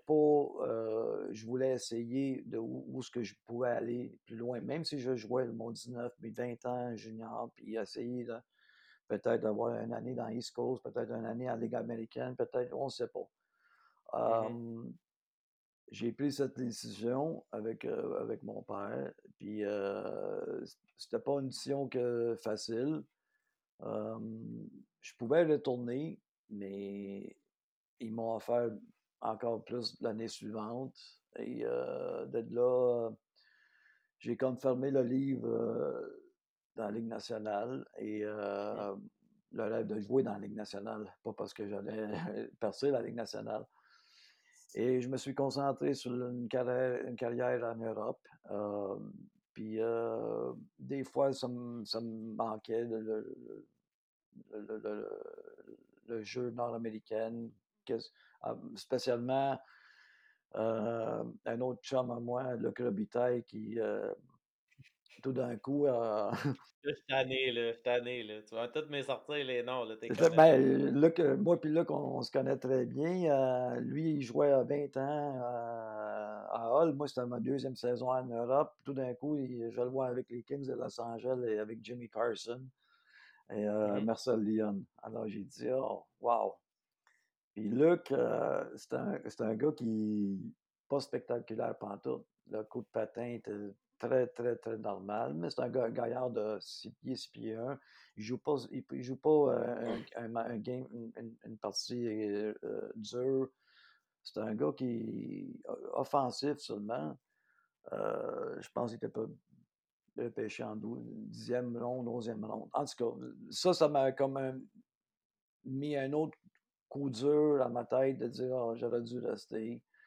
Mais à fin de compte, euh, plus euh, l'Europe avance, euh, je, je, restais en Europe, plus l'Europe devenait, devenait, une place où ce que les, les, joueurs de la Ligue nationale commençaient à venir parce que Mhm. personne ne voulait aller à, à, la Ligue américaine. Je pense qu'ils gagnaient 35, 40, 45 000 taxable, euh, ton appartement, il faut que tu le payes. Euh, des, petites villes américaines où il euh, y avait peut-être 15-20 000 personnes. Alors, le, côté autre océan commence à être, commence à être très, très, c'est quoi le mot que je veux, intéressant. Intéressant. Ouais. Ouais. Alors, ça, tu dis que c'est comme des, dans le milieu des années 80, début 90, là, que ça a commencé à plus être populaire un ouais. d'aller là. Là, comment, comment, comment, quand j'ai fait mes 3-4 ans là-bas, je suis devenu euh, citoyen italien, j'ai eu mon passeport. Euh, là, ça commençait à être intéressant euh, parce que je comptais pas comme un, un importé. On, on, avait le droit à trois importés par équipe. Et... Ça, c'est tout le temps comme ça en Italie. C'est encore comme ça aujourd'hui. C'est trois étrangers ou ça l'a changé depuis? Mais en, en, en, Italie, c'est spécial parce qu'ils changent les règlements à chaque année ou chaque deux ans. Mais d'habitude, une fois, ils vont avec le, un système de points. Euh, des fois, ils vont aller avec trois étrangers parce qu'ils veulent développer leurs leur, leur joueurs aussi. Mais euh, quand tu dis un système de points, là, pour ceux qui ne savent pas trop c'est quoi, là, mettons, tu l'expliquerais, comment tu expliquerais ça, le système de points? OK. Comme euh, c'est euh, il, il, accorde à une équipe 60 points. Ça veut dire que des joueurs de la Ligue nationale ils vont tous compter qui, ou qui ont joué dans la Ligue nationale, qui veulent jouer en Europe ou dans certaines ligues. Euh, ils comptent pour 4 points. Maintenant, tu as, un roster de à peu près 20 22 joueurs. Alors, c'est normal, mm -hmm. tu ne peux pas prendre 22 joueurs à 4 points parce que c'est on est au-dessus. Alors, il faut que tu choisisses des joueurs de la Ligue nationale, des joueurs de la Ligue américaine, des joueurs de la East Coast, universitaires, pour faire ton noyau d'équipe euh, pour arriver à, à, à, 60 points. Mais tu n'as pas besoin d'utiliser tous les 60 points. Il y a certains okay. joueurs qui bon, ils valent 0 points parce que c'est des jeunes, ils n'ont rien, ils ont rien encore prouvé, des 19, 20 ans, 21 ans, ils n'ont pas joué dans les grosses ligues. Alors, la Ligue qui accorde ses points euh, vont y donner zéro point. Alors, ça permet aux équipes d'avoir de, euh, des meilleurs joueurs avec des jeunes joueurs. Et c'est ça le, système de points. C'est comme un, cap salarial, mais en points. OK. Euh, pour, pour, Comment ça marche, admettons, les joueurs italiens, là, qui, admettons, il y en a un versus un autre qui vaut deux points ou trois points. C'est un comité qui décide de ça ou comment ça fonctionne? Mais c'est la Ligue euh, autrichienne qui est, qui est impliquée là-dedans aussi. Ben, ça veut dire qu'un jeune qui sort d'équipe junior, euh, s'il a joué avec une équipe nationale junior, s'il a, une équipe, euh, il, a, joué avec la grosse équipe, peut-être qu'ils vont accorder un demi-point. Si le joueur, c'est un peu compliqué des fois, tu te poses des questions pourquoi un certain joueur vaut un point puis l'autre vaut euh, un demi-point quand le, celui demi-point est meilleur que le, celui qui a un point. Alors, c'est sûr que les quatre points, euh, il n'y a aucun doute. Mais ça tombe quand tu viens à un point, un demi-point, un point et demi, ça, c'est. Ça commence, ça commence à, être mêlant. Oui, oui, c'est exact. Mais c'est un, un, peu comme euh, la situation coach, Kucherov, un playoff. Il a pas toute la saison, il n'a pas joué. Tout d'un coup, dans les playoffs, il ne compte pas contre le, cap salarial. Alors, euh, on est. Euh, puis en Europe, c'est le même aussi des fois. Il y a des affaires qui, qui essaient de passer. Euh, ils contournent les règles un petit peu. ah, ça, dépend des places. ça, ça arrive souvent. mais là, toi, tu arrives, à, arrives en Italie, tu es arrivé à Asiago directement. C'est la première fois que tu allais en Italie. Tu n'étais jamais allé avec ta famille. C'est quoi ta première impression? Quand tu arrives là, puis c'est comment la ville? Explique-moi donc, Asiago, c'était quoi un petit peu, puis l'aréna, puis les fans? Asiago, c'est une, une, petite ville où il y avait peut-être 20 25 000 habitants. Une, euh, pour le, comparer ça, c'est comme un Saint-Sauveur. Euh, c'est une jolie ville. le, le, le, stade était moitié ouvert, moitié comme il y avait le, le toit, mais les côtés étaient ouverts. C'était à peu près quoi, 4000 spectateurs. Euh, c'était quelque chose d'intéressant. Euh, là, qu'est-ce que c'est rendu plus intéressant? C'est que mes premières années, euh, ma première année, j'arrive là, puis il y, a des, y a du feu dans les estrades, puis je commence à voir. Comme au soccer, là, quand il y a des flares. Des flares, puis tout ça, puis de la fumée, puis je pense que ma première ou deuxième game, euh, il y a quelque chose qui était hors de contrôle. C'est comme un gros brouillard sur la glace. On ne voyait rien. On ne pouvait pas respirer. C'est sûr qu'ils ont fait quelques gaffes euh, dans les estrades. Et il euh, faut qu'on retourne dans notre chambre parce qu'on était tous intoxiqués, je pense. alors, ça, c'était ma première game. J'ai dit, wow, ça commence bien, mais. Euh, tu venais d'arriver, puis ça arrive la première game, c'est ça? Ouais. La première game, on, a eu les, les, games hors concours, c'est sûr. Mmh Je savais -ce que, comment ça, allait, mais quand ça a commencé, la, première game de, du championnat, tout de suite, euh, on a eu cette euh, inauguration spéciale. Et j'avais jamais vu ça, mais c'est incroyable que le monde chante pendant trois périodes, puis on a encore de la voix, puis encore de l'énergie après les, matchs. Euh, je pense que les spectateurs en Europe, euh, ou les fans, ou les, les supporters, comme on les appelle aussi, sont, mmh. sont spéciaux. Et ça, c'est pas seulement en Italie, c'est toute l'Europe qui ont ce genre de, de vibe, là, de, vibe, de style comme au soccer qui font des chants comme des, des tambours, de la musique euh, tout le temps. Quand ils viennent au match, c'est pas seulement. C'est un peu comme les baseball. Quand tu vas voir une game de baseball, c'est pas juste la game, c'est manger un hot dog, euh, une bière, euh, parler avec ton chum pendant cinq minutes de quelque chose autre que de garder la game. Mais là, c'est un gros party. Puis euh, c'était quelque chose que, que ça m'a euh, m'a pris à cœur parce que le monde était tellement gentil dans cette ville, dans le sens que je pouvais aller pour dire euh, boulangerie, acheter du pain, puis il ne me voulait pas faire payer. Il dit non, non, prends mon argent. Il dit: «Non, non, à la fin de la la semaine, tu vas, tu vas tu vas payer». Mais que pourquoi là là, je je paye pas tout de suite? Tu? Non, non, à la fin de semaine, tu vas tu vas me donner, heu, 10, heu, 10, heu, 10 Dans ce temps-là, 10, heu, 10 000 livres, OK? Que Ouais. l'équivalent de 10 piastres. Je dis: «Wow, OK», parce sinon, si tu les in insultes heu Ah, c'est vrai? Tu es obligé de dire oui, Ah, là? tu es obligé de dire oui. Là, tu vas marcher parce que tu veux marcher, prendre un peu d'air, il y a quelqu'un qui qui t'invite à un bar pour prendre un petit verre de vin. Peux pas refuser parce que c'est insultant. Là, tu sors de là, il va il va te jaser un peu, tu sors de là, heu, 10 mètres plus tard plus loin, tu co continues à marcher, il y a un autre qui va t'inviter à prendre un petit verre. Là, tu fais toute la route, tu fais toute le le le la rue, tu es tu es sourd. Ah ouais, c'est sûr. Ouais, ben Mais là, puis, heu avant une game, tout ça, là, le monde, heu, il te la il te lâchait-tu un peu? Qu'avant une game, tu Non, te non, je cachais je puis faisais tu t'en du tu allais? marchais pas la rue avant une game, là, parce que tu arrivais pas à game. Alors, heu, qu'est-ce que c'est, qu'est-ce qui était bien de ce monde-là, c'est que, il f il il il connaissait toute de ta vie. S d'une d'une part, c'est bien, d'une autre part, c'est mauvais parce qu'ils veulent ils veulent tellement être, heu, dans ta vie pour t'aider, qu'à la fin de compte, ils vont nuire un peu parce qu'ils te laissent pas tranquille. Hem, c'est pas un peu comme ici, les Canadiens, que s'ils sortent à Montréal, ils savent, heu, quelqu'un veut aller pour un café ou boire une bière, mais c'est un alcoolique, après, un peu comme ça, là. Ouais, le jugement, il il il se fait vite, là. Ouais. Mais c'était-tu juste juste à Asiago que que la mentalité était de même ou tu penses c'est partout en c'était partout en Italie? Non, c'est que partout en que Ita c'est partout en altitude un petit peu là, Asiago, là, c'est plus en altitude des fois, Ouais. hem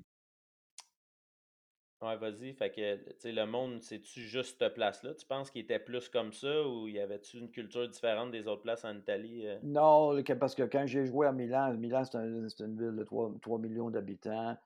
Heu, oui, tu pouvais sortir, puis il y a du monde qui te connaissait pas à Milan, mais heu, le monde était à un moment donné, à Milan on avait, heu, entre 9 et 10 mille 1000 spectateurs par match et il y avait beaucoup de monde que si tu sortais, quelqu'un les chances que tu tu rencontres dans un restaurant, un bar, c'est assez, élevé.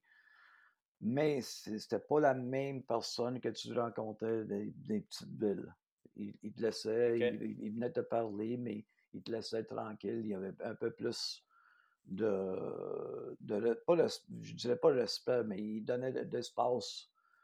Heu, mais ça ça reste que ça, c'était le hockey, je peux pas imaginer les les joueurs de de de de football, de de soccer Mais c'est comme ça, je m'en tu sais, l'AC Milan, c'est reconnu partout puis, sais, ça devait être l'équipe de hockey devait passer, bien loin en arrière de de l'équipe de football, mais c'était comment? Parce que j'ai entendu que les les le stade, c'est comme 100 000 personnes puis c'est quasiment des riots à à chaque match, là. Ben, ça, ça arrive qu'il y a 2 il y a une rivalité, c'est un peu comme les pour pour faire comprendre, c'est le les Nordiques puis Canadiens, pour ceux qui ont vécu cette cette cette rivalité-là. Mmh mh. Heu, AC Milan puis In Inter Milan, ils s'haïssent, heu, les spectateurs. Ils jouent tous les 2 clubs jouent le même stade, heu, une une fin de semaine, et un, c'est un home game, l'autre est, la route.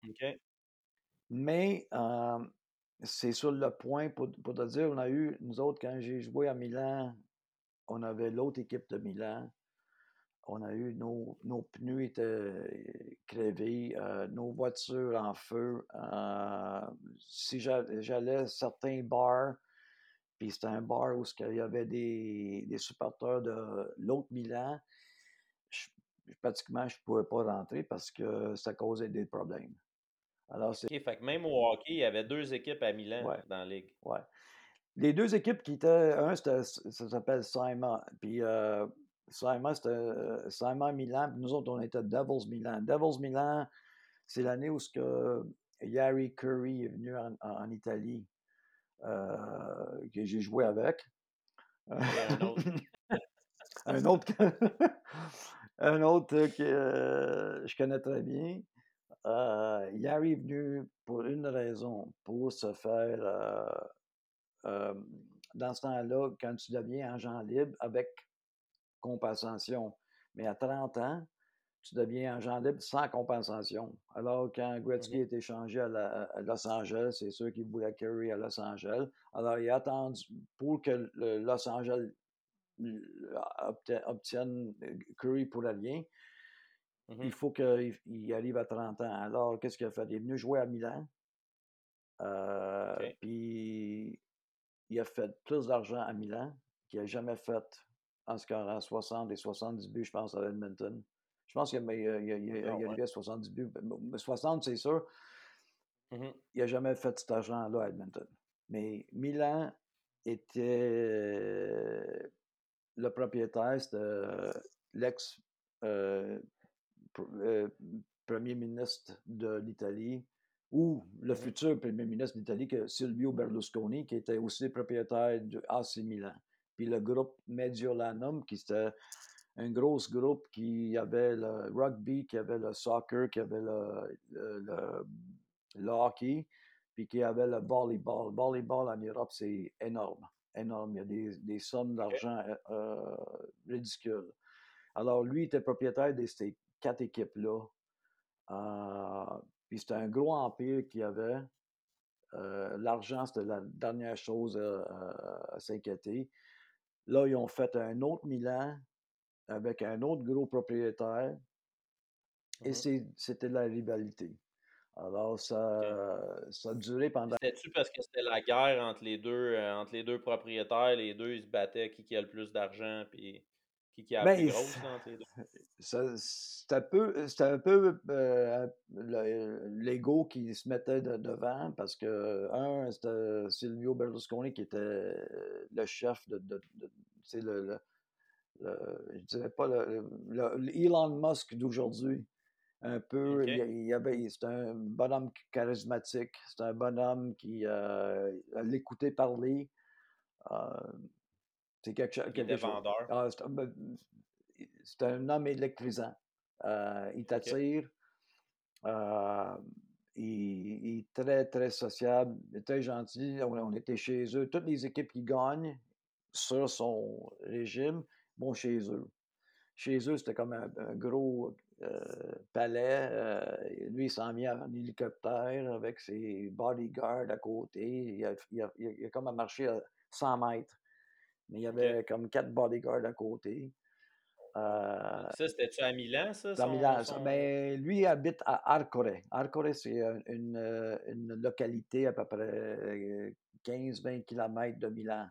Euh, C'est un gros château. euh, c'est spécial. Tu rentres dans, la maison, il y a des servants, et la- à manger, euh, on s'assoit, puis ils nous donnent tout notre bonus cash.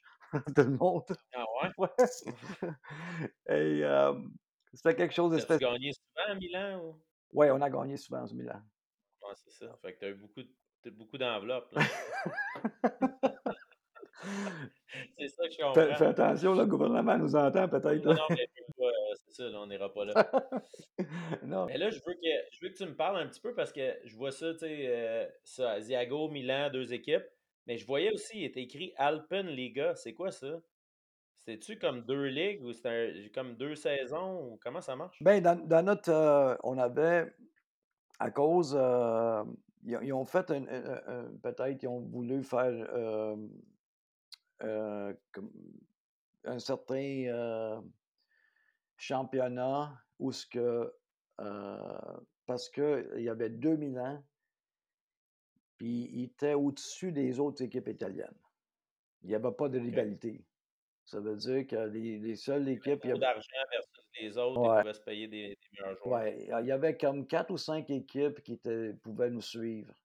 Vous avez Bolzano, Varese, puis euh, Asiago. Les autres, c'était tous des petits marchés. C'était comme des marchés, de, disons, de Fl- Floride ou euh, Arizona.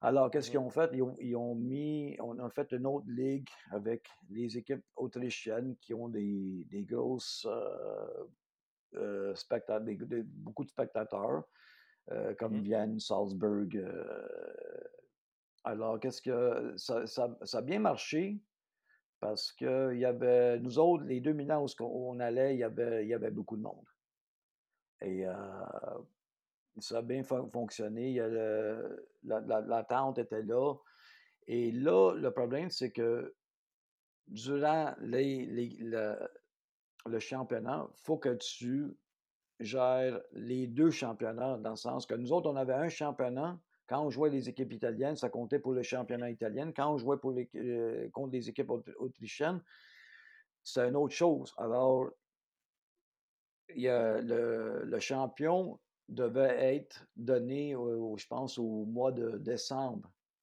pour tout quand on jouait après décembre, on jouait notre championnat italien. OK. OK, puis logiquement, il y avait Mais ça, 4 c'était juste les 2 équipes de Milan qui étaient là-dedans? Ben, heu, non, parce que nous autres, la 1re année, Ur avec Curry, on n'a pas on n'a pas fait, heu, on s'est fait sortir en en en demi-finale. Alors c'est l'autre Milan qui a gagné.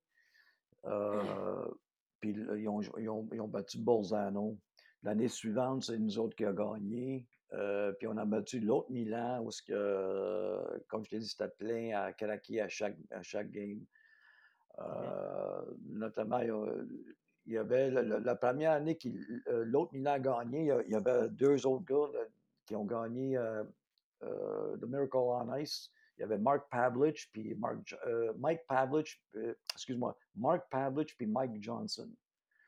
Heu, c'est 2 les 2 qui ont joué ils ont un gros rôle dans la conquête de des olympi olympiques à Lake Placid en 1980. Ouais. Hem, ils étaient là à Milan, puis c'était 2 joueurs exceptionnels, incroyables, qui ont Ouais. qui ont fait gagner, ouais. Heu, 2 autres que j'ai joué contre, qui c'était très très très bons joueurs, Ouais. ouais. Mais c'est ça, mais tu sais, comme des fois là, tu dis en en Italie, le monde connaisse pas trop la ligue, mais tu sais, là, tu me nommes des joueurs qui qui ont qui ont été incroyables puis qui qui ont joué qui ont joué là-bas en Italie. Fait que le calibre, ça tu sais, ça ressemblait à quoi? C'était quoi la culture d'un joueur de hockey italien? Parce que, tu sais, les Italiens, c'est du monde passionné, qui ont de l'énergie, qui sont vocales. Fait que ça se transposait comment la glace ça, le le style de de jeu quand tu es arrivé là-bas? C'était quoi ton adaptation par rapport à ça? Ben ça de chaque chaque année de de quand j'ai fait ma 1re année, ça a toujours, heu, ça pris comme un un un une vague où ce que chaque année ça ça, ça s'améliorait mais pas de de petits pas là, des gros pas. Heu, quand tu dis que dans 3-4 ans après ou 5 ans après, je pense, il y avait Bruce Cassidy qui là, est présentement le coach de de de de mh. Boston. Il y a Dale DeGray qui est GM en en OHL. Tu avais Mark Napier, Perry Turnbull qui a joué avec le Canadien, heu, Ron Flockhart qui a joué avec le Canadien, heu, Kent Nilsson, Magic Man qui a joué avec les les c'est un gros nom, c'est dans ce temps-là, heu, avant le mieux, heu, Magic Man, Kent Nilsson était considéré considéré plus talentueux que Gretzky. Wow. C'était quelque chose à voir avec des mains, ce ce cet homme-là est incroyable. Tout ce monde-là sont venus à à en Italie et ont fait, un championnat spectaculaire. Nous autres, on battait, heu, pratiquement la Suisse qui sont on connaît qu'est-ce que c'est la Suisse aujourd'hui, il y a il y beaucoup de de joueurs repêchés en en, heu, qui viennent de la Suisse. Mmh mh. Les Allemands, heu, on a une année, on a f on a parce qu'eux autres ont ils ont le même système de jeu que le championnat de soccer, de la Champions League. Heu, nous autres, on a on a on a perdu, le l'équipe de Milan a perdu en en finale à Djurgården, heu, OK. champion d'Europe. Alors jamais une équipe, italienne, de hockey qui, même avec les Soviétiques et tout ça, sont rendus loin, comme ça. Les Mmh mh. grâce à des gros noms, puis des gros noms italiens, canadiens qui ont joué dans Western Hockey League, OHL, junior majeur, qui sont devenus toutes, heu, natu naturalisés, heu, italiens. Avec leur leur passeport, leur citoyenneté, heu, italienne. Ouais, alors ça Mais fait c'était-tu t'approchait-tu des fois, des, des euh, des Canado-Italiens que il disait Ah, viens, puis dans trois ans, tu vas avoir ta, ta citoyenneté, ou c'était vraiment juste si ça donnait, il te la donnait, ou il faisait Non, du non, parce que, c'est les autres, les Canado-italiens qui pouvaient avoir son passeport à travers leur- leurs parents ou leurs grands-parents, s'il y avait une chance de l'avoir, ils venaient parce que l'argent était tellement bon. euh, c'est inutile, quelqu'un. C'était pas. euh, le, le, le- le move, quand tu as, fait 3, 4, 5 ans dans la Ligue américaine, puis tu n'as pas de chance dans la Ligue nationale, ils venaient tous là-bas. Mais même les Mhm, joueurs de la Ligue nationale qui étaient venus des, des troisième et quatrième trios, ils venaient là-bas. Euh, à un moment donné, Perry Turnbull, qui a joué pour le Canadien, puis euh, Saint-Louis, euh, il ne fitait, pas plus ça, alors il s'en vient là. Euh, McCarthy avec euh, les Neil Brott au Minnesota, ils sont venus là. Tu peux euh, regarder, il y avait un certain Blaine Stoughton euh, des Rangers de New York. Trois fois, je pense, 50 buts à la Ligue nationale avec des Rangers, puis les Whalers d'Hartford. Il est venu à Asiago. 50 buts Ah dans la Ligue nationale. Euh, il ne pouvait pas jouer. Il était, il était rendu à 33, 34 ans. Il était, il était plus de calibre Ouais. euh, en Italie, imagine. Alors, la Ligue était bonne. Je peux-tu la comparer à la Ligue nationale? Non. Non, jamais. Mais c'était une bonne ligue. Euh, on- les grosses équipes pouvaient ri- rivaliser contre les équipes euh, de la Ligue américaine. Mhm. Ben, Gagner, c'est une autre histoire, mais ils pouvaient donner. C'est une euh, autre histoire, mais le calibre était bon. le, calibre était bon. Euh, ouais, je vois que c'est c'est à partir de quand que tu as commencé à représenter l'Italie dans des compétitions internationales? là? Je vois que, je pense en 88, la première fois, le processus de sélection, comment ça fonctionnait dans ce temps-là? Puis, t'avais-tu un camp à travers l'année ou pour les compétitions internationales pour l'équipe euh, nationale italienne? Non, moi, j'ai, je pense que j'étais un joueur déjà. Ils m'ont fait. euh, c'était dans leur.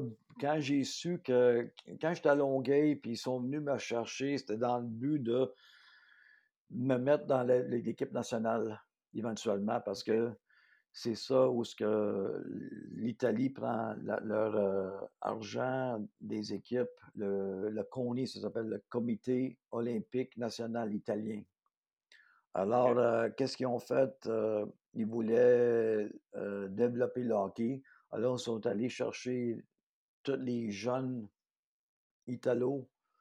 euh, puis, ils je savais que déjà, quand c'était mon temps, de rentrer dans l'équipe nationale. Euh, Il n'y avait pas question. J'avais ma place là tout de suite.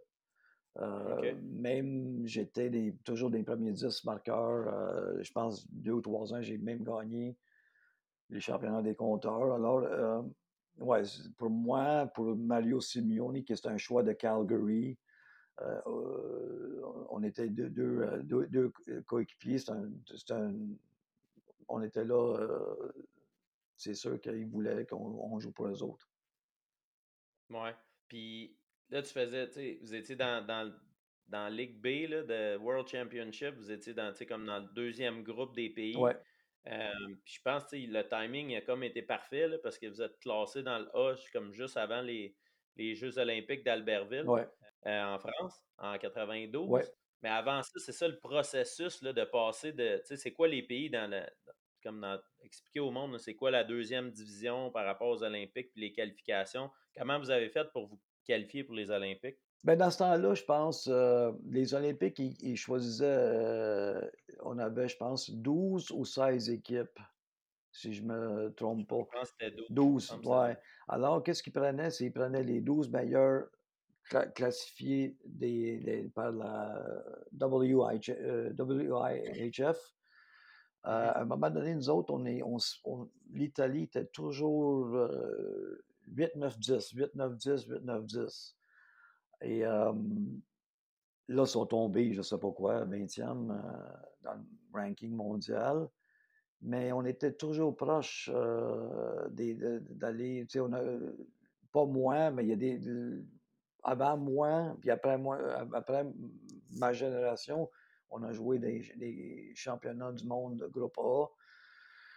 Et euh, c'est sûr que l'Italie, ils n'ont pas fait le pas comme l'Allemagne ou, la Suisse parce qu'ils n'ont pas impliqué les grosses villes. Ça veut dire qu'ils ont, laissé, ils ont laissé les Asiagos, les Fassa, toutes les petites villes de 20, 18, 20 25 000 spectateurs, au lieu d'amener les équipes à Milan, à Turin, à, Rome, les grosses villes, c'est là où il y a de l'argent, c'est là où il peut y avoir les, les gros amphithéâtres. Puis ça prend, mmh ça prend pas grand-chose pour, que les spectateurs commencent à aimer ce sport. à Milan, hockey sur glace, ça fait depuis les années 30 que ça existe. Mmh Milan, c'était une des, équipes les plus fortes en Europe avec Cortina. Alors, le problème, c'est la stabilité. Ils n'ont jamais fait que le hockey soit une priorité pour se développer, comme les Suisses y ont fait, comme les Allemands y ont mmh fait. Euh, L'Italie était à un certain moment, les années 80, euh, les tard, années 80, début 90, et on était plus fort que, que la Suisse puis les Allemands. Puis on, pouvait. C'est le développement qui n'a pas été fait en Italie versus les Exactement. Ils n'ont pas mis. L'argent qui n'a pas été injecté pour ça. Ouais. Euh, quand les, c'est parce que en Italie, c'est toujours un discours avec le président qui va y nommer, puis il y a toujours d'autres idées. C'est pas d'un président à l'autre, puis on continue le, projet. Ça change, le, projet change. Alors, mmh euh, c'est sûr qu'un quand on voit ça, euh, ils voient ça, les sponsors, qu'est-ce qu'ils veulent voir? Une fois qu'ils ont vu 10 000 spectateurs au Forum de Milan, ils ne veulent pas aller voir des matchs euh, où il y a 1000 spectateurs. Ils veulent mmh. voir du bon hockey parce qu'ils ont vécu, ils ont vécu ça. Il y a, quand le hockey est à un certain niveau, les gros sponsors rentrent. C'est, en Italie, ils veulent voir l'action, ils veulent voir un, produit qui, qui, est bon. Ils vont, ils vont y aller. Oui, mais c'est ça, mais il faut que tu ailles dans les petits marchés pour justement créer un peu de, d'engouement aussi pour que le monde y connaisse le sport puis éventuellement devenir des gros marchés. Ben, les petits marchés, tu peux pas. Euh, ça va jamais. Euh, si tu parles, je vais donner l'exemple que j'ai joué à Asiago parce que je connais la ville très bien. tu ne pourras jamais avoir 10 000 spectateurs à Asiago. Il y a 20 000 spectateurs dans, dans, la ville. Oui, ils ont un bon noyau de, de, jeunes parce que euh, ça existe depuis longtemps, le hockey là-bas. Mais il faut que ça, ça, localise dans une ville où il y a au moins 100 000, 120 000, 150 000 habitants parce que l'Italie est tellement proche, chaque ville sont tellement proches. D'aller à Milan jusqu'à Asiago, tu as à peu près as Bergamo, tu as Brescia, tu as Vérone, c'est des villes de 100 000 et plus. Euh, c'est facile. Puis dans le nord d'Italie, le hockey est connu, mais euh, il n'y a personne qui veut s'impliquer. Euh, dans le sens que, parce que ça, doit commencer par le, comité olympique euh, national italien qui doit dire, OK, on va commencer à faire cette, cette proposition, spécialement que les Olympiques de 2026 vont être à Milan-Cortina. Oui, j'ai vu ça. Alors, ça, c'est, ça va être intéressant pour les prochaines années, euh, comment ils vont, ils vont gérer ça. Mmh. J'imagine qu'ils vont, ils vont mettre beaucoup d'argent dans le ski puis toutes ces choses-là, les grosses compétitions. Hein. Ben, le hockey fait partie euh, de ce que j'ai attendu. J'étais à Milan il y, a, il, y a, à peu près deux ans. De ce que j'ai attendu, ça commence à bâtir des arénas plus grosses euh, dans le secteur toujours à Milan. Mmh Mais euh, encore là, tu euh, est-ce qu'ils vont faire la même chose qu'ils ont fait à Turin ou est-ce qu'ils ont voulu développer le, hockey, puis après, ça a comme tombé? est-ce qu'ils vont faire la même erreur? J'espère que non, parce que mmh. un pays comme l'Italie mérite d'avoir le hockey. le monde ne connaisse pas ça, spécialement les Québécois. Mais Mmh il y a des Québécois qui sont, ils ont joué en Italie, puis ont adoré ça. Puis il y en a même qui, je pense, ils ont même resté là, puis ils sont naturalisés italiens. Euh, notamment Ouais. Frédéric Cloutier, qui est un gardien de but. Euh. Mario Brunetta, qui a, qui a- qui a- qui a joué pour les Nordiques. Euh, un autre gardien de but, qui Mmh est, c'est un, c'est un Italien. Ouais, il y en a beaucoup qui, qui, qui font leur vie là, ils rencontrent quelqu'un, puis après ça, ils- le mode de vie il est plus zen un petit peu là-bas. hein. Je pense que euh, le monde, il n'y a pas de stress, tout le monde s'aide, le petit vino, on mange bien, on prend notre marche aussi. on- le monde est actif, puis euh, je autre. pense que ça a des gros des, ré- des répercussions sur le monde qui, qui voit ça, puis qui sont habitués au stress de l'Amérique du Nord. Quand ils arrivent là, ils font Ah, ça c'est possible. Tu sais, je savais pas que c'était possible. Ouais, tu de- demanderas à Louis Robitaille. Lui a joué, je pense, à Cortina un, un an ou deux. Euh, il a bien aimé ça. euh, comme j'ai dit, il y a- il y a- je pense pas que la majorité du monde qui va jouer là euh, sont tous contents puis euh, sont bien de retourner. Le problème, c'est qu'il n'y a pas l'argent qu'il y avait à, un- à un moment donné. euh, puis ça devient un peu. C'est bon pour les jeunes de 21, 22, 23 ans. Mais quand tu commences à avoir une famille où tu, tu- tu- tu commences à avoir 25, 26, 27 ans, là, ça devient ton, ton gagne-pain principal. Et ça doit être un certain montant pour que tu, fais le hockey. Ça vale la peine. Ouais. Ouais. Euh, exact. ce qu'ils font en Suisse, ce qu'ils font en, en Allemagne, puis les autres ligues. Mais euh, j'ai con- j'ai confiance que l'Italie va tôt ou tard euh, se, se mettre en, en place pour, pour que le hockey soit un des sports qui est connu, au mieux plus connu. connu. ouais. Ouais. Mais là, est-ce que ça l'a aidé justement, à Albertville? C'est quoi ton expérience euh, aux Jeux Olympiques en 92? Tu te rappelles-tu un peu de, de quelque chose qui est arrivé ou comment que c'était, puis le vibe des gars? Ben, toi, tu as de l'expérience, je pense que tu devais être un des, un des, des vétérans de l'équipe, là, un des, des, des top, non, je n'étais pas un de vétéran encore. J'avais, je pense, que j'avais 27 ans en 92, si je me rappelle. euh? La chose que je me rappelle de, de 92, c'est qu'on a eu euh, tellement euh, un, un an cha- cha- chaotique, non? Ça se dit ça? Ouais. Euh, Ouais, changement d'entraîneur, euh, changement de, de- de- de président, si je me rappelle bien. Et euh, on est allé chercher un certain Gene Ubriaco. Euh, Gene Ubriaco, OK? c'est un, était un entraîneur dans la Ligue américaine qui les Esposito, des bons amis. Euh, il est venu en Italie, puis euh, il a tout. euh, je pense que qu'est-ce qu'il a fait lui, c'est c'est- c'est- c'est juste. euh, il, a- il nous a pas préparés pour les Olympiques. Euh, il était venu. Mais qu'est-ce que tu veux dire? Comme il, quoi, ben, il était à venu, je pense qu'il était venu euh, en Italie pour. Il, il pensait que c'était juste un- une vacance, puis il allait entraîner là.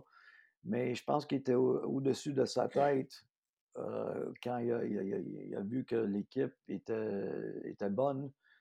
Euh, alors, je ne sais pas c'était quoi son idée, euh, pourquoi il a fait ça. Euh, on était mal entraînés, on était mal préparés, on n'avait aucune direction. C'était un de- des pires résultats que l'Italie a eu en, en 92. Euh, je Mhm. pense qu'on a fini avant-dernier, les 12 équipes, euh, 10e ou 11e, quand on pouvait facilement essayer, je ne dirais pas euh, jamais gagner une, une- une- une, une médaille olympique, mais peut-être se classer pour la sixième, septième place, qui euh, serait un, un gros exploit pour, pour le, le hockey italien. Um, alors, il y avait ça. euh, on est, je peux vous raconter des, plein d'histoires, mais ça vaut pas la peine parce que c'est des histoires que, c'est, euh, c'est toutes des, euh, des choses que c'était drôle à voir. Puis on, tous les joueurs, ils comprenaient pas pourquoi euh, cet entraîneur était là. On voulait le virer, on s'est même mis avec, le, avec le comité olympique. Il dit on le veut, on le veut. Il dit on ne peut pas faire ça à deux mois des Olympiques. On va, on va Mmh. l'air des fous. Mais on va, on, on va avoir l'air des fous quand même quand on- avec les résultats qu'on va avoir. Exact. Alors, euh, ils, ont, ils ont resté avec lui, mais c'était ça le plus, la plus grosse déception de nous autres, euh, des joueurs, parce qu'on avait une, une bonne équipe. OK, puis là, tu sais, euh, est-ce que les gars, en voyant l'entraîneur de même, j'imagine que ça te crée un petit bonding quand même entre les gars de on va s'aider entre nous autres parce que de l'autre côté, lui, il nous aide pas pantoute ou ça prenait vraiment quelqu'un qui te donne une ligne, une ligne directrice euh, par rapport au groupe que vous avez peut-être inexpérimenté ou les Olympiques, c'est quand même une c'est quand même gros là, comme, euh, comme événement, fait que le stress puis tout ça. euh, C'est parce- le, le problème dans tout ça, c'est parce que quand tu prends une équipe nationale, tu as des, des joueurs de partout.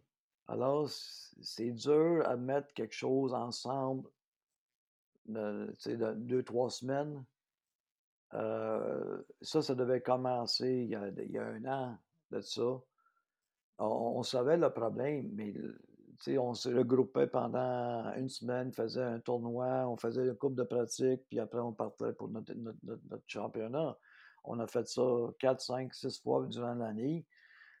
Euh, on était tout au courant des problèmes. On, les- a, on a parlé avec le comité. La chose, c'est que lui avait signé un contrat, puis il n'allait pas faire. euh, il avait déjà viré un autre entraîneur. Euh, alors, c'était comme un, un peu fou on, on vire cet entraîneur sans même avoir joué des matchs. euh, pour voir qu'est-ce que ça l'a donné. Qu'est-ce que ça sais. a donné? Il, il est rentré, euh, je pense, il est rentré l'année d'avant. euh, il, il est resté un mois avec, une- avec nous autres, puis on a gagné le groupe B en, en Slovénie. Mais c'était pas lui qui a gagné. On, Hum, L'équipe était déjà prête de- du coach avant.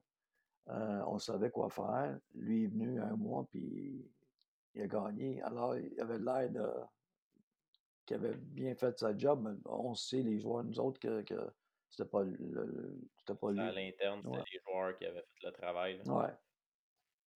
Et puis là, tu sais, y a-tu une grosse déception par rapport à ça? C'est sûr qu'en tant que joueur, quand tu vois ça que le coach aide pas, toi, tu sors des, des Olympiques, tu reviens en Italie. Ça a été quoi le- l'accueil des gens quand tu reviens des Olympiques? Y avait-tu une déception généralisée ou bien c'était on, ben, on faisait partie du groupe A, c'est déjà, un- c'est déjà bon. euh, Ben, il y a certains, il y a, y certains, euh, certains euh, supporters ou les, les- les- ceux qui suivent l'équipe euh, qui étaient contents qu'on on reste en groupe A. Il y en a qui étaient déçus par- à cause de notre, je te dirais, notre, notre, notre talent. Comme j'ai dit, on n'allait certainement pas gagner une médaille.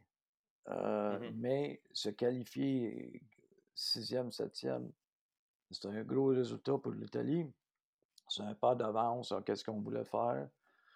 Euh, et c'est ça la dé- dé- déception. Euh, plus, plus que, que, que, que autre chose. C'est, euh,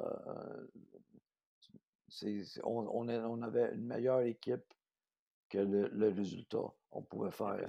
Et c'est ça que. C'est sûr qu'il y a eu des, des, euh, des mauvais moments où ce que le- les, journalistes ils ont euh, pointé du doigt, euh, que ce soit les joueurs, que ce soit le coach, et avec raison. Avec raison aussi. Mhm. Mais nous autres, on avait un certain pouvoir de faire des choses. On ne pouvait pas s'entraîner euh, quand on voulait. On pouvait pas faire des. Quand on s'entraînait, c'était toujours les mêmes choses qu'on faisait. On ne travaillait pas sur certains aspects. On, on savait qu'on on rencontrait, euh, je pense, quatre équipes dans notre division. Ouais. On- c'est à lui à, commencer à. Il n'y a pas eu de vidéo, il n'y a pas eu de Ben, préparation dans- dans- dans- par rapport à une équipe plus qu'un autre. non, là. parce que dans ce temps-là, euh, un, les vidéos étaient.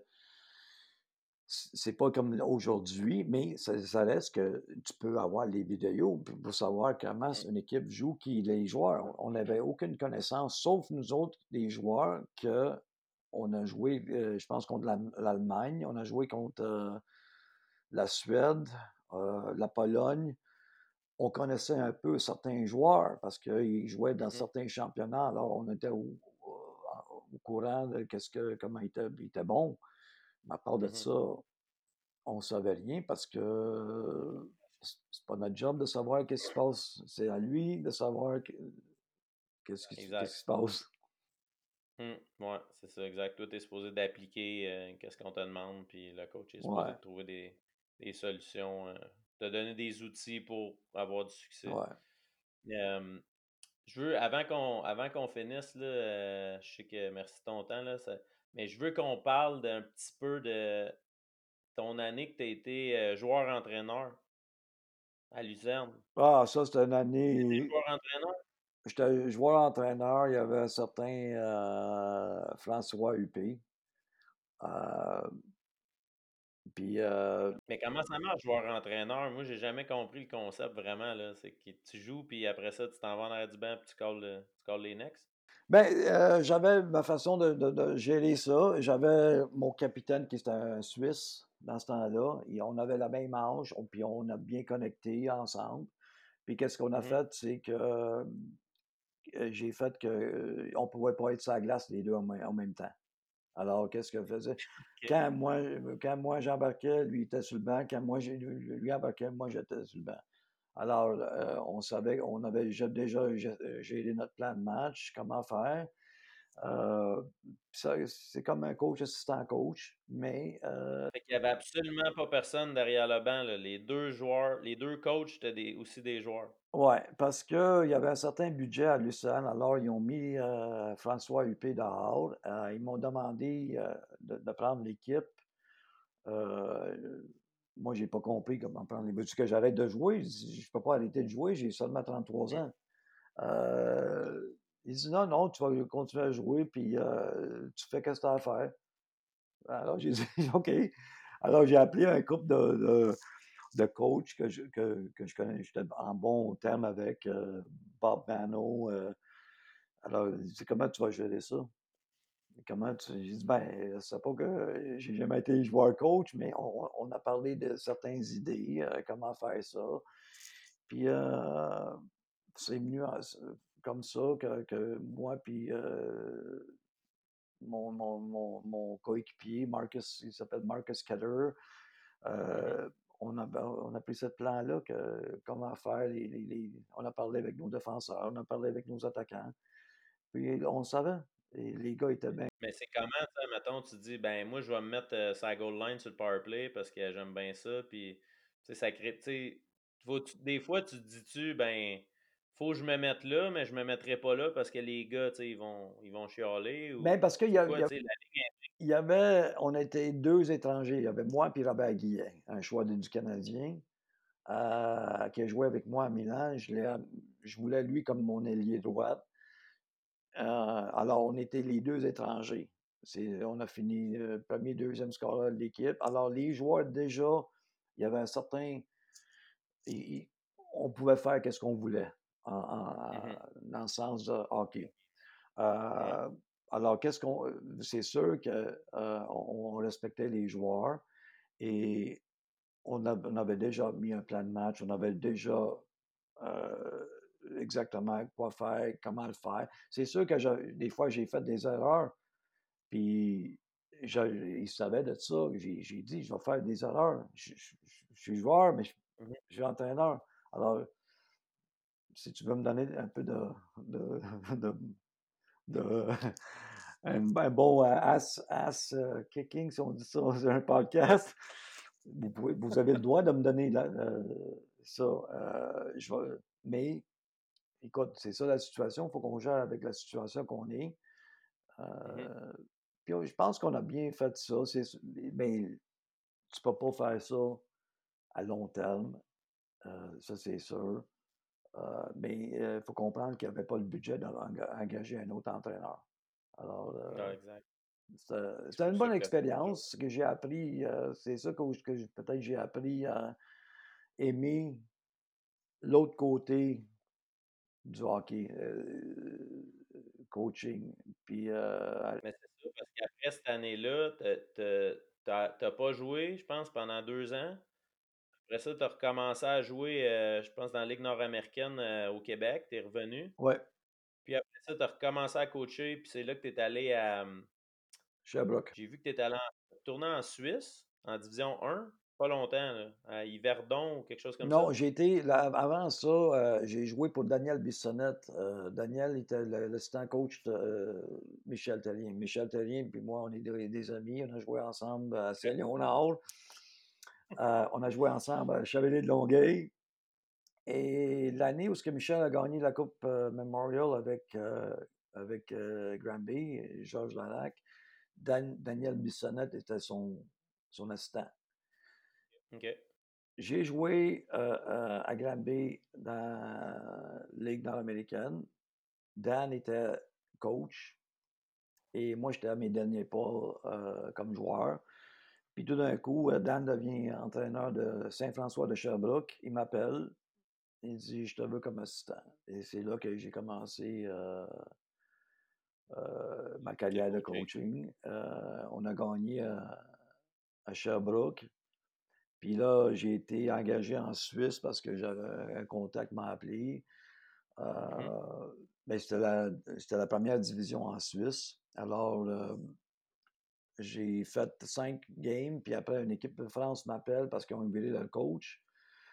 Euh, j'ai demandé pour, pour euh, me laisser aller, puis il était correct avec ça. Puis j'ai commencé en Ouais. France pendant quatre ans. Et, À euh, Épinal. pardon? À À Épinal. Épinal. À Épinal. Ouais, à Épinal. Et là, j'ai comme commencé un peu d'avoir euh, la piqûre de, de coaching parce que le hockey, ça me manquait. Je n'étais pas sûr de vouloir m'impliquer comme coach à, à temps plein. Puis euh, je voulais rester au Québec, mais c'était dur parce que tous mes contacts étaient partis. J'avais plus de contacts. Mhm. Et je voulais pas en même temps commencer de coacher des pee puis des bantams pour grimper peut-être à midget 3 ou euh, au junior majeur. Euh, alors j'ai Mhm. décidé de, de, d'arrêter ça pendant une couple d'années, puis euh, ça m'a manqué. J'ai, été junior 3, mais junior 3, pour moi, c'était un peu... euh, je sais pas, c'est, pas mon goût de... de- parce que c'est, un- c'est une ligue qui t'es pas présent à 100%. Tu dois être là à 100%. euh, la majorité des joueurs, c'est de deux ou trois entraînements peut-être par, par semaine. Mhm. Euh, pas pour, pour dire rien contre la ligue, c'est une bonne ligue. C'est juste que si tu veux être entraîneur, tu dois faire ça à temps plein. Euh, puis c'était pas ça à temps plein que, que je faisais. Alors, j'ai fait un cou- couple, un couple d'années, mais j'ai pas aimé mon expérience dans Junior 3. Euh, malgré que ça m'a. euh, j'ai euh, connu des bonnes personnes, notamment Pat. Bergeron, euh, Pat Bosch. Alors, ça m'a aidé à avoir d'autres contacts. Que, quand tu restes dans le hockey, c'est sûr, que tu dois avoir des contacts. C'est bien important. OK. Fait que là, je pense que tu t'impliques encore en Europe. Je pense que tu, tu scoutes un peu, peut-être des équipes à, recruter des joueurs au Québec. Euh, tu es, tout le temps encore impliqué. Tu parles encore à des équipes en Europe. Euh, Puis t'aides le hockey mineur aussi ici en même temps. ouais. Mais comment ça marche le, le scouting, par exemple? Toi qui fais pas ça à temps plein, euh, ou tu fais ça à temps plein, puis je ne sais pas, mais t'aides les équipes, comment ça marche? Toi, tu travailles avec une équipe qui dit trouve-nous des joueurs qui auraient de l'allure pour jouer avec nous, ou ben c'est quoi ton rôle de scout? Ben, moi, j'ai en, en Europe, c'est, euh, j'ai, je travaille pour Bolzano, c'est une grosse équipe euh, dans la Ligue au- autrichienne, puis j'ai des beaux contacts avec deux, deux autres équipes. Euh, Bolzano, c'est comme, pour vous laisser savoir un peu, c'est comme le Canadien de Montréal. C'est une des équipes plus prestigieuses dans cette, dans, dans cette ligue-là. Je, suis, je suis fier de, de faire partie d'eux autres. Euh, je m'entends bien avec le président. Lui, qu'est-ce qu'il il, m'appelle euh, durant l'été, puis on, discute, qu'est-ce qu'ils veulent avoir. Il discute avec le coach euh, qui est là, que- quelle sorte d'équipe qu'ils veulent avoir. Puis là, ils me disent qu'est-ce qu'ils ont besoin. Alors, qu'est-ce que je fais? C'est que je recrute, je mets des noms sur, le papier, j'appelle des contacts. Notamment, j'ai un bon ami, Mark Morrison, qui est présentement le coach des euh, Manitoba Moose, qui est un, mmh. ex-coéquipier à moi. Lui, euh, il était assistant coach même avec les Ducks il y a deux, trois ans. Alors, on, on jase avec, jase beaucoup avec lui euh, pour des joueurs qui veulent aller euh, en Europe, qui ont des qualités de Ligue américaine, Ligue nationale. Euh, mmh les joueurs européens, ils peuvent les voir là-bas, eux autres. moi, je cherche peut-être deux, trois joueurs par année pour eux autres. Des joueurs clés qui vont faire la différence parce qu'en Europe, euh, ils ne cherchent pas des grinders ou des, des plombiers, comme on dit. On, ils veulent des buts, des, ils veulent des, spectaculaires. Ils veulent des, des, naturels, des talents naturels, des marqueurs naturels. Parce que en Europe, on sait que tout le monde patine bien. Euh, des troisième et quatrième lignes de joueurs, ils peuvent les avoir facilement. Mais ça reste que le, talent, le, joueur talentueux avec euh, une habilité de marqueur avec euh, du grit, du, cœur et euh, travaillant, ne sont pas évidents en, Europe. quand on voit les, Européens ici, qui viennent en Ligue nationale, on commence à voir, ils, ils savent tout patiner. C'est pas le problème, le mm-hmm. patin. C'est comment marquer des buts, comment se développer dans, dans, le hockey IQ un petit peu. Exactement, le hockey IQ qui, qui manque parce que les autres sont ils n'ont pas la même euh, la même euh, drive qu'un Canadien. Ben, le Canadien, il doit faire sa place. Mmh L'Européen, il grandit avec l'équipe pour le mettre euh, dans la première équipe veulent ou ne veulent pas, il va être dans la première équipe euh, d'une façon ou l'autre, parce qu'ils l'ont développé. Ça, qui, ça ne se passe pas comme, ça ici. Comme ça en Amérique. Alors, les autres, c'est comme, ils ont plus leur place faite, tandis que nous autres, il faut qu'on gagne notre place. Alors, mmh le, le, caractère est différent. Donc, toi, c'est ça que tu vas, tu vas rechercher un peu quand tu fais ton, ton scouting. Quelqu'un qui, qui aurait une personnalité pour être capable de se battre puis d'être capable de rester. toi, techniquement, tu veux qu'il soit capable d'être là pendant plusieurs années, là, ouais. juste un an. Ouais. Je, cherche le, le, je, je, cherche le joueur gagnant qui a, qui a du mmh vécu, qui a déjà gagné des championnats ou, ou qui était loin dans un championnat, dans, un, dans une finale qui a du talent. Euh, parce que, comme j'ai dit, c'est délicat quand ça vient à, des joueurs comme ça parce que ça gagne beaucoup d'argent, mais euh, il, doit faire, il, faut, il, doit faire la différence. Ces joueurs-là, ils comptent sur ces joueurs-là pour être le difference maker, comme on dit en anglais. Et c'est lui qui va faire, qui va gagner la game avec un but à, la dernière minute ou trois buts. Euh, c'est une victoire de 5-3. Ils ont cette mentalité-là, euh, pas seulement en Italie ou en Autriche, de partout. En Suisse, euh, ils ne vont pas donner trois chances pour que tu produises. Euh, ils vont virer des joueurs. La pression est différente, mais il y a quand même une, grosse pression. C'est vraiment différent d'ici. Mais là-bas, c'est vraiment, s'ils ont besoin d'un but, c'est toi qui es supposé de le faire, tu le fais pas, ben, as une note dans ton cahier. Là, Ouais. S'il fait ça l'autre match, ben, c'est ça. Le but gagnant, sa feuille de pointage, il faut que ça soit l'étranger, il faut que ça soit la personne qui fait le gros salaire. Sinon, euh, même si tu as une bonne game et tu as fait deux passes, si c'est un Italien qui marque le but gagnant, ben ils vont faire ben non, mais on va garder lui, c'est lui qui a marqué le but gagnant. Ouais. Ben, tant aussi longtemps que ton équipe gagne, tu fais de gagner ton équipe euh, d'une façon ou l'autre, qu'ils euh, vont, ils vont t'aimer. La chose avec les, les équipes européennes, c'est que tu n'as pas euh, une, deuxième chance pour faire une première impression. C'est ça, là, il donne, si tu vas là, puis tu joues pas bien, c'est rare qu'une autre équipe te prend. Alors, tu t'en vas avec une. Il faut que tu ailles là avec une mentalité de réussir. C'est pas, pas une pression. Parce que si tu connais le hockey, tu travailles fort, tu mets l'effort et tu es bien préparé, il n'y a aucune raison que tu ne réussisses pas.